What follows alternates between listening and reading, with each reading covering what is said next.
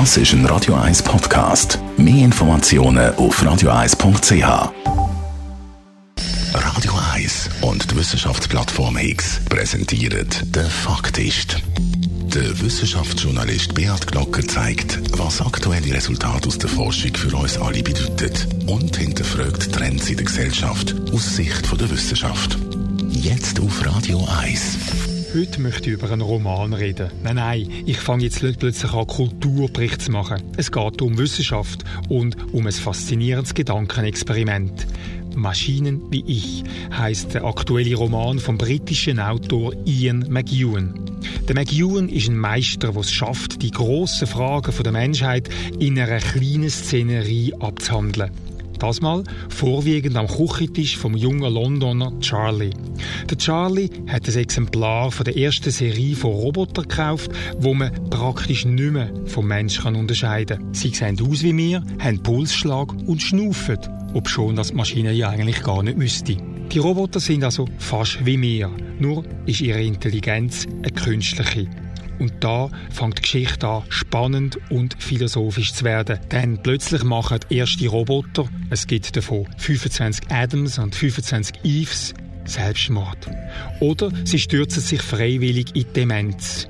Nur der Adam von Charlie ist in guter Verfassung, weil er ist verliebt. Und zwar ausgerechnet in Miranda, die Freundin von Charlie. Aber die Liebe ist einseitig, weil der Adam ist ja eine Maschine. Aber sie ist die Kraft, die ihn am Leben hält. Für die anderen Roboter, die sich eben nicht verliebt haben, ist die Welt der Menschen unerträglich. Sie sind nach den Regeln programmiert, wo wir der künstlichen Intelligenz kennen. Sie sind gerecht, handeln rational, verhalten sich ethisch. Und das kontrastiert aufs Krasseste mit dem, wie wir wir Menschen leben. Der Mensch verbreitet Ungerechtigkeit, Hass, Gier. Er führt Krieg und zerstört die Umwelt. Alles Sachen, wo eine künstliche Intelligenz nicht machen würde, weil wir sie eben intelligent, empathisch, rücksichtsvoll und ethisch programmiert haben.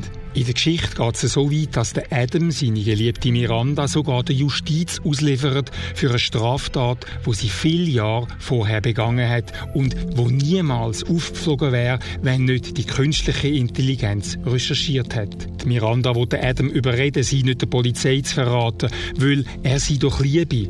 Er sagt, ja, ich liebe dich. Aber Gerechtigkeit muss sein. Das heißt, Roboter sind die besseren Menschen. Das ist die Erkenntnis, zu der einem der Ian McEwan in seinem neuen Roman bringt. Und man fragt sich dann, warum haben wir Menschen eigentlich Angst vor den Robotern? Der Beat Glocker ist der Faktist. Die Wissenschaftskolumne auf Radio 1. Jeden Dienstagabend am Viertel vor 6 Uhr. Der Radio 1 Handpick. Empfohlen von der Musikredaktion.